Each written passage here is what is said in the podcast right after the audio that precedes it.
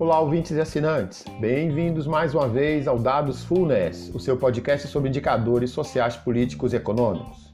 Ao longo dos meses de setembro, outubro e novembro, vamos continuar falando sobre as eleições 2020, com dados, informações, análises claras, precisas e direcionadas para todos que nos acompanham.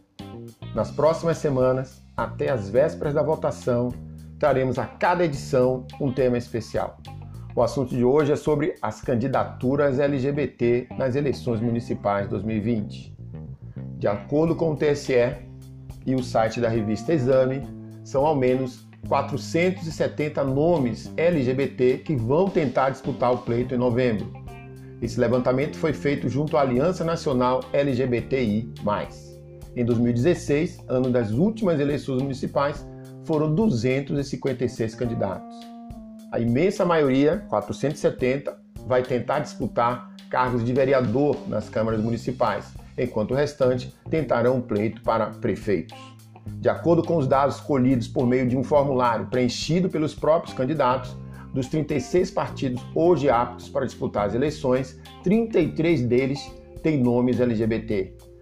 A liderança até agora está com o PT, que apresentou 66 candidatos, em seguida o PSOL com 65 depois o PDT com 62, o PCdoB com 40, o PSB com 37, a Rede com 27, o PSDB com 20, o PV com 15, o DEM com 9.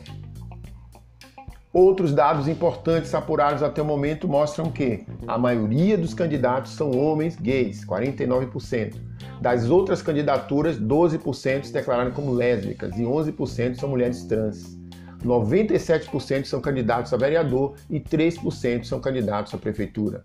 Desse total, 69% dos candidatos não declararam raça, 14% são candidatos brancos, 9% são pretos e pardos, 55% dos pré-candidatos fazem parte de uma associação do movimento e 66% fazem parte do núcleo LGBTI mais de seu partido. Quando o levantamento foi iniciado em 1996, o número total de candidatos chegou a 8. Doze anos depois, em 2008, esse número aumentou exponencialmente. Foram 81 candidatos LGBT. Em 2012, foram 110, representando um aumento gradual. Em 2016, últimas eleições municipais, esse número consolidou-se em 377 candidatos. Essas estatísticas são da ONG ABGLT, Associação Brasileira de Lésbicas, Gays, Bissexuais, Travestis, Transsexuais e Intersexos, que compilou os dados em eleições anteriores. Essa foi mais uma edição do Dados FUNES, o seu podcast de indicadores sociais, políticos e econômicos. Obrigado pela audiência, pela assinatura do nosso canal e até o próximo.